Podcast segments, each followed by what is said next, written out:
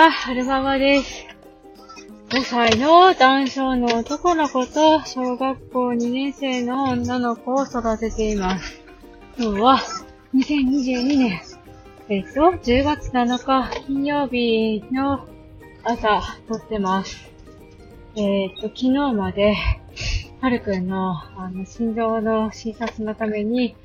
横浜まで行ってきて、えーいたんですが、なんか、火曜日に秋田を出たんですよね。で、火曜日の横浜はすごく暑くって、半袖って過ごしてたんですけど、帰ってきたら、なんかもうめめっちゃ寒くって、息が白くなるんじゃないかっていうぐらい寒くて、ちょっと気温差になんか、びっくり、びっくりっていうか、そうですね。だって、秋田だって、出る前、火曜日じゃないか、月曜日の夜は、まあ、ハールケットの上にちょっと普通の毛布かぶればいいぐらいの、あの、夜の気温だったんですけど、昨日なんかは全然それじゃ足りなくって、で、慌てて毛布出したりしてたんですけど、なんかここ最近、急に寒くなったり、急に暑くなったりするから、それに備えて寝具をいつでも出せるようにしておかないといけないな、なんて、は、思いましたね。よいしょ。何から話そうかな。たくさんいろんなことがあったんですけど、メインの診察の話からしようかなって思います。えー、ずっとここ最近はるくん体調が良くて、よしよし横浜行けるなってずっと思ってたんですけど、急に木曜日に熱が出て、で、焦って、えー、小児科に行ったんですけど、で、しかもその日に保育園にコロナの陽性さんが出ちゃったもんだから、えー、これ、また行けなくなるパターンかなって思ったんですけど、検査してもらったら陰性だったってことで、よかったって胸を撫で下ろしたんですが、なんかその後から咳が出てきちゃって、で、どうしようかな、いけるかな、いけるかな、怪しいなって思いながら、えー、金曜日、保育園を休み、土曜日、保育園を休み、えー月曜日出勤する予定だったんですけど、月曜日の席が収まってなかったので、月曜日の保育園を休み、火曜日、なんとか、横浜行ってきました。ちょっとまだ咳が出て、今もちょっと出てるんですけど、あの、また根元で行ってみようってことで、横浜まで行き、病院の中に入るときに、咳が出てるからってことで、門前払いされるかなーなんて、ドキドキしながらしたんですけど、まあ、お熱もないしってことで、なんとか診察まで行くことができました。病院の神奈川子ども医療センターの病院のホームページには感染症対策のため、検温と事前に問診をする必要がありますって書いてあったんですよね。体調はどうかとか、熱はないかとか、下痢してないかとか、近隣で流行ってる感染症はないかとか、そういう、あの、問診票を提出する必要があるって書いてあったんですけど、いざ行ってみたら、その問診票を提出することはなくて、えー、入り口での検温だけで中に入ることができましたね。で、最初は、確か電話で予約を入れた時には、あのー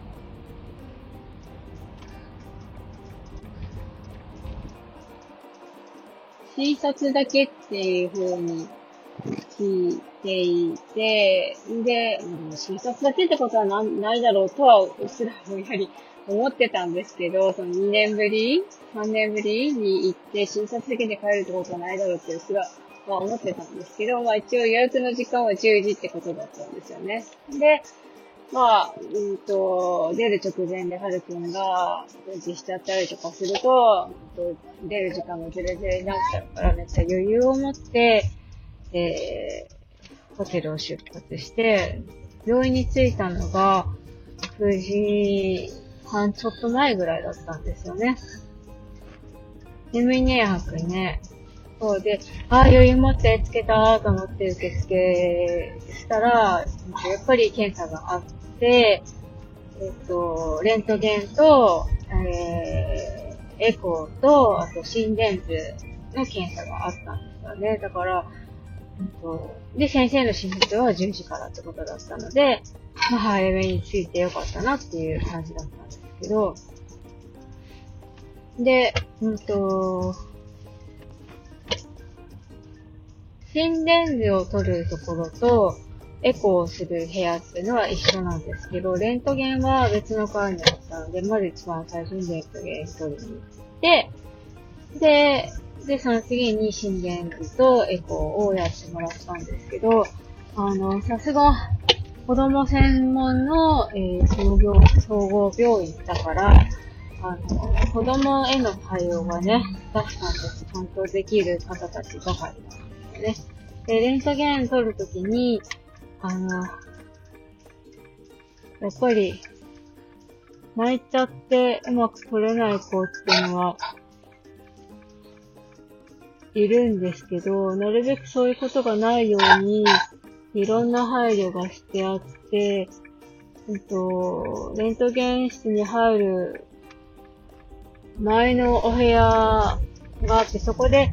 服を脱いだりとかするんですけど、そこには、なんか、海の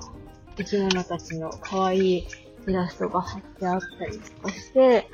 で、こんな風にして撮るんだよ、みたいな説明も、子供にもわかりやすいような説明が書いてあったような気が、書いてなかった。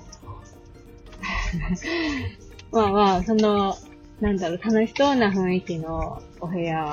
があって、で、中に入って、レントゲンの台のところにね、立って写真撮るんですけど、で、レントゲンの中、レントゲン室の中には、私は入らずに前のお部屋で待ってたんですが、あの、お母さんが離れても、あの、上手に撮れるように、そのレントゲンの機械のところまでは、なんか、海の、はい、イルク、イルカだったかの、えー、イラストが、あの、なんだろう、その台に行くところまでに書かれていて、で、ギフさんが、イルカさんを、のところを歩いていくよ、だったかな。なんかそんな感じの声かけをしながら、台のところまでハルくんを連れてって、で、レントゲンを撮ってたみたいです。で、終わって帰ってきて、で、お部屋を移動して、心電図とエコーを取ってもらったんですが、えっと、いつも行ってる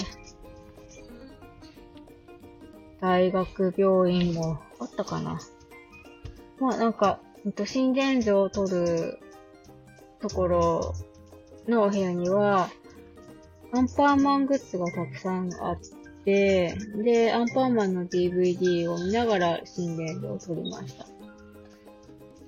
れ？どれ？自分でやるだね。そう、最近、はるくん、アンパンマンが言えるようになったんですよ。アンパンマンってはっきりは言えないんですけど、アンパンマンって言えるようになって、すごいなーって思ってます。えっと、あんまりアンパンマンは見ることなくて、島次郎ばっかりなんですけど、言えないの寒いね、はーくん。暖房つけようか。暖房つけよう、寒い。26度ぐらいでいいかな。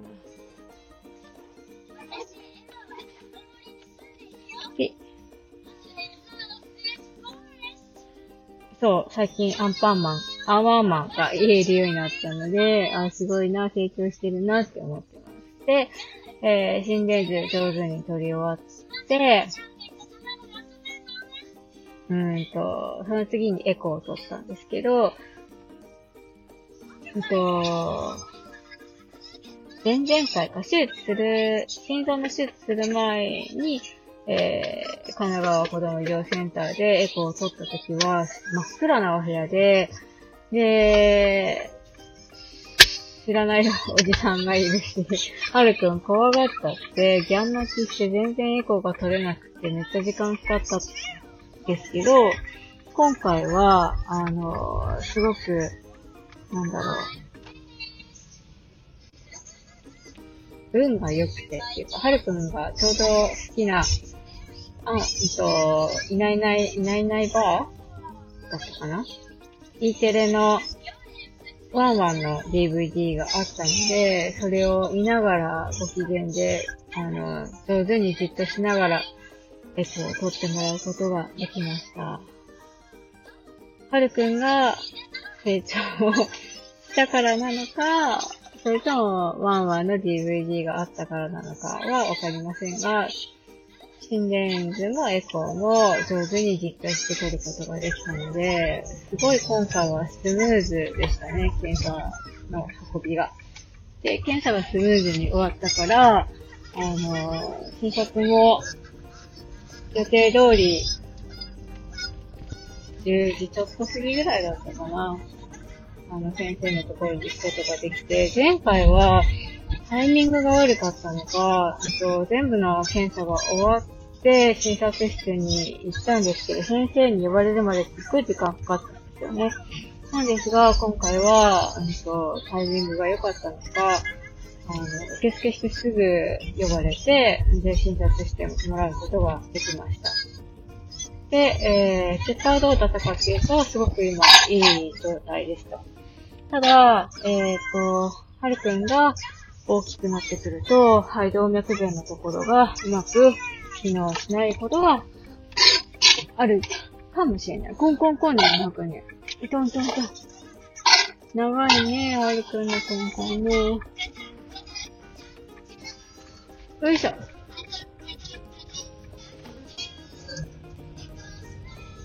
そう、は、はるくんが大きくな、体が大きくなってくると、肺動脈弁のところがうまく機能しない可能性があるので、あの、そうなってくると、再動手術が必要になります。で、前に言われたのは、カテーテルで治すっていう話だったんですけど、うんと、主治医の先生が言うには、うんと、カテーテルではなくて、うんと、会うんと会長して、普通の手術になるっていう話ですね。まあでも、うーん、わかんないですよ、はるくんが中学生になる頃には技術が進歩しててそうじゃないことをそうだね、手術ができるかもしれないし、先のことはわからないし、えっと、先生の見立てでは中学生ぐらいで、うんと、もう一回手術しなきゃいけないかなっていう話だったんですけど、もしかしたら、もっと先の話かもしれない。し、それはわからないんですが、まあ、いずれ手術が必要になるだろうと。いうことですね。確か私の記憶では、えっと、便が2000弁だったところを、えー、自分の組織を、ハルトの組織を使って3000弁に作り直したっていう感じになってるはずなんですが、そこが成長に伴って不具合が出てくる。かも逆流が店長になってくる。今も若干逆流があるんですけど、成長、ハルクの体が大きくなるに伴って、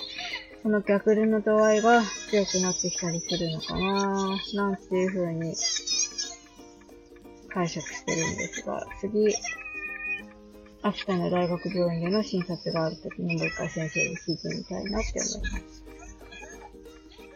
で、次の診察は、えー、はるくんが小学校上がってから、1年生になってから行くんですけども、夏休みかな冬は風邪ひいて行かれないっていう可能性もあるし、そもそも秋田から飛行機が、えー、雪とか強風で飛ばないっていう可能性もあるので、暑いの嫌なんですけど、暑いの嫌なんですけど、夏、次は小学校1年生上がっての夏かななんて思ってますね。で、病院の中は、コロナ禍に入って何が変わったか、かなんか変わってたことがあるのかっていうと、えーと、プレイルームが並行されてましたね。あの、診察室の前に大きなプレイルームがあって、あの、柔らかいブロックとか絵本が置いてあったりとかしたんですけど、あの、黄色いテープが貼ってあって入っちゃいけませんみたいな感じになってましたね。だから、遠方から来られる方で、兄弟が一緒に来られる方は、待てるスペースがあんまりないので、ちょっとこの辺対策取りながら来た方がいいかもしれませんね。えっと、一応病院のホームページでは、えっと、兄弟では中に入れません。えー、診察室の中も原則親は一人だけです書いてあったんですけど、そういうことはなくて、先生も、どうぞお父さんも一緒に入ってくださいなんて言ってましたし、まあ実際は、どうだったかっていうと、お姉ちゃんがいるからいいです、結構ですって夫は聞かなかったんですけど、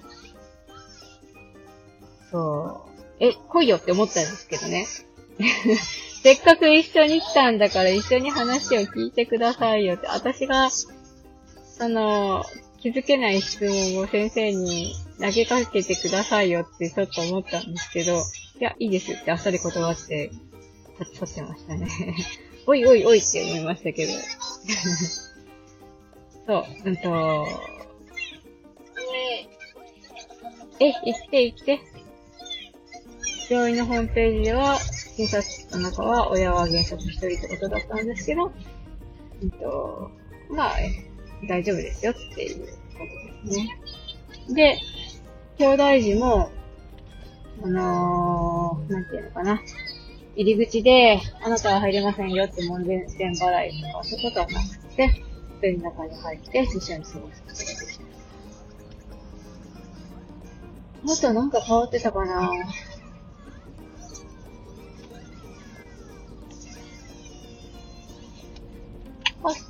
と思いつくのはそんくらいで、地元の大学病院との違いでちょっと気になったのは、大きい子の、あの、排泄障害児のための、あの、おむつ交換スペースがあんまりないかなっていう印象がありましたね。なんか、授乳室みたいなところにいくつか、あの、ベビーベッドが置いてあって、そこでおむつを変えたんですけど、受付の方に聞いてもそこが一番大きいんじゃないかなってことだったんですよね。で、地元の大学病院には、あの、小児科のトイレの中には大きなベッドがあっ折りたためる大きなベッドがあって、で、ハルくんみたいな大きい子のおむつ替えは、そういうと、こでやってるんですよね。あの、よくできる赤ちゃんのおむつ交換剤だとちょっとね、体も大きいし、交換しづらいので、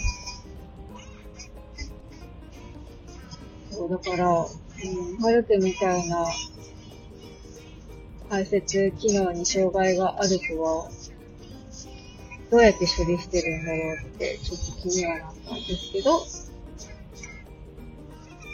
パッと見た感じだとそういう感じだったよっていうね。よいしょ。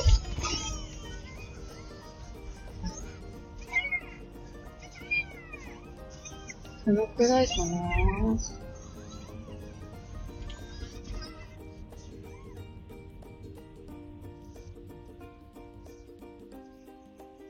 病院以外のことで、何かお話しすることがあるかっていうと、そう、あの 一番最初の日に秋田空港に行ってまずびっくりした、びっくりしたのが、空港の駐車場の入り口が昔とちょっと変わっていて、あ、めっちゃイケメンがいたイケメン青年、高校生かな。すごい整った顔でしたね、今の子は。そう、秋田空港の駐車場の入り口が変わっていて、なんかいつも通りの入り口から入ったら、いつも入ってた駐車場に入れなくて、なんて言ったらいいのかな。うんと、以前の秋田空港は、屋外の駐車場と、あと、空港の建物の近くに立体駐車場があるんですよね。で、その屋外の駐車場の入り口から中に入って、で、そこからまた、えっと、ゲートを通って立体駐車場に入るっていう流れになってたんですけど、屋外の駐車場から立体駐車場の中に入れなくなっていて、なんか、またパトカー、今日パトカー多いな。なんかあったのか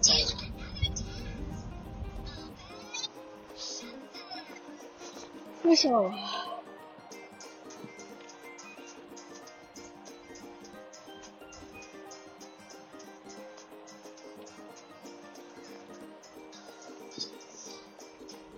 そう、だから、えっと、入り口が、最初、わからなくて、ぐるぐるぐるぐる回ったりしてましたね。で、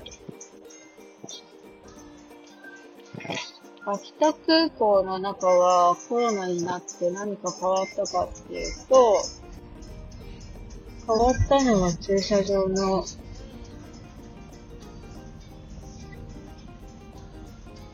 入り口ぐらいで、他は特に変わってなかったかな。いつも通り手荷物を預けて、いつも通り保安検査所の中に保安検査場を通って中に入って、で、時間が来たら中に入る。飛行機の中に入る。感じでしたね。で、飛行機に乗り込んで、あれ？って思ったのが、まず入り口でね、イヤホンが配られてなかったんですよ。あれ、イヤホン配られてなかったな。あれ、座席に置いてあるのかなーなんて思ったら、座席にも置いてないんですよ。で、席にはちゃんと、あのラジオが聴けるような、チャンネル操作するリモコン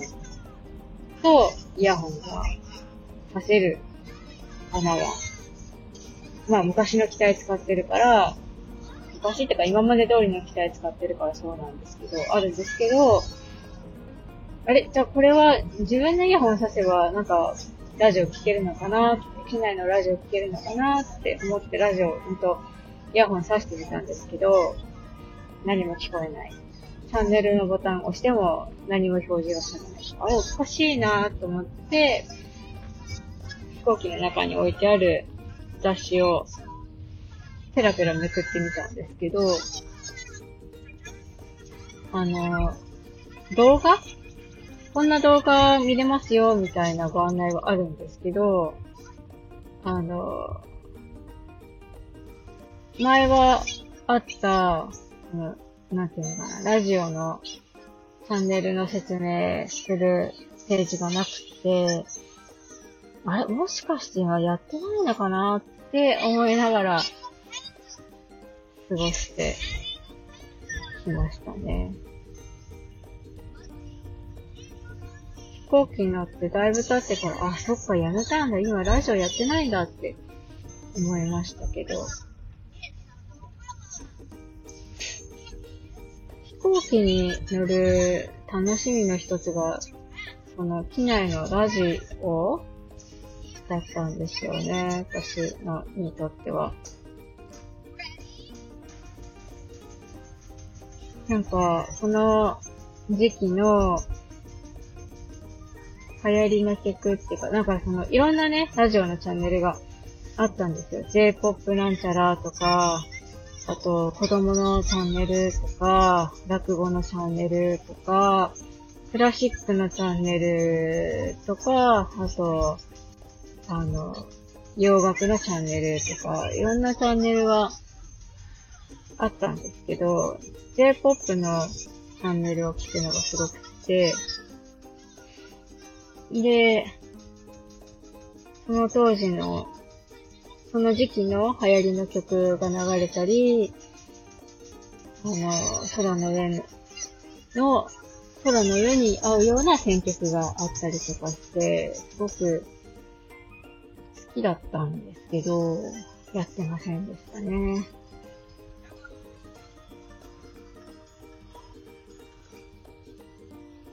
なので、iPhone にダウンロードしてた本を耳から聞いたりして、過ごしていきました。2台後ろにパトカーがいる。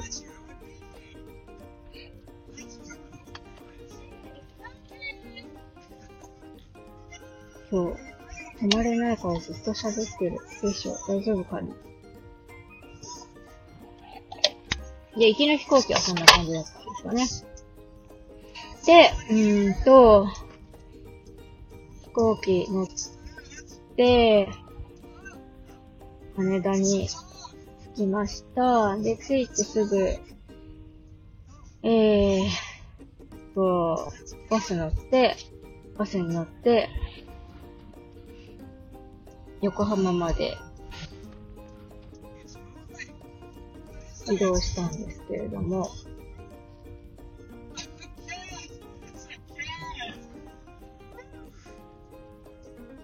うーんと、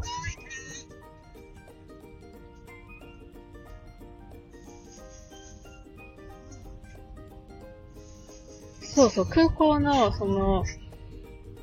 なんだろう、バスの券売機？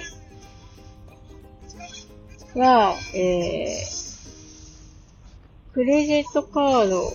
が対応してたので、クレジットで支払いで買うことができましたね。あとは、 Suica とか、何があったかな？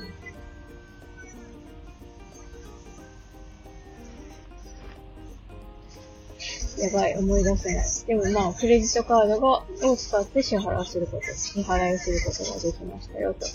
あ、あと、秋田空港の自動販売機は、えー、現金の他に、 Suica と、 WAON と、あとは、あれあれ、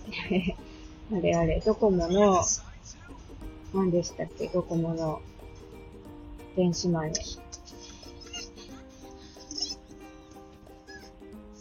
うーん、どう忘れた。どう忘れした。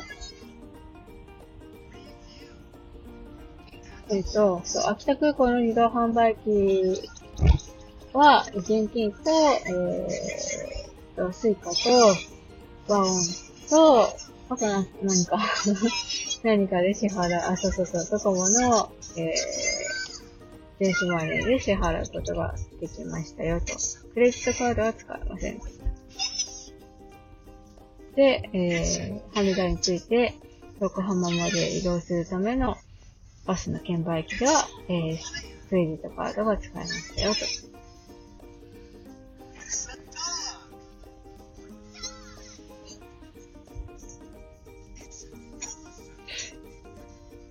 で、バスに乗って横浜まで移動して、ワイキャットで降りて、で、そっからタクシーに乗って、ホテルに向かったんですけれども、えー、っと、その、ホテルに向かうまでのタクシーの運転手さんが ちょっと外れくじを引いてしまって、あの、ちょっと、ちょっと、ちょっと、ちょっとかな、態度の大きい運転手さんでしたね。まずホテルの名前を言って、ここに行ってくださいって言ったんですけど、あの、名前言ってもわからないから住所入れ、住所教えてっていう風に言われて、で、夫が、住所はこれですってスマホの画面見せたんですよね。で、運転手さんが、車をちょっとずつ走らせながら、ナビにその情報を入力したんですけど、新しい場所だから、古いそのナビに住所が載ってなく、なかったらしくて、住所がないって言って怒られちゃって、で、住所を言ってもわからないのであれば、その場所のエリアを行ったらわかるかなって思って、あの、ハンマーヘッドの中にあるホテルですよって夫が言ったんですけど、まず、住所言って住所言ってって言われて、で、わかりました。で、住所入れて、でもないから、それじゃとりあえずそこまで走るかってなったんでしょうね。で、車を走らせて、で、なんとか到着することができました、ホテルに。後ろにパトカーがいるから、収録を止められませんね。どうしましょう。もうちょっと喋りますか。で、ホテル着きました。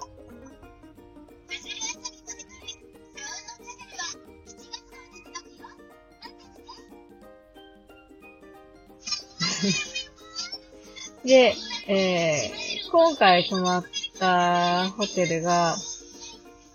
ものすごーく奮発して、あの、なんだろうな。もうどこにも行かないでホテルだけで過ごそうっていう、夫からの提案だったので、まあそれでもいい、まあホテルの中で過ごしてもいいか、と思う。ん？まあまあまあ、ホテルでゆっくり過ごせる、うんホテルでゆっくり過ごしたいから、いいホテルに泊まろうってことですごくすごくすごく奮発して、いいホテルに泊まったんですが、で、男が前に行ってくれたので、で、泊まれてるので、とりあえず、めっちゃ中途半端なんですけど、これでおしまいにしたいと思います。続きはまた後で、それではまた。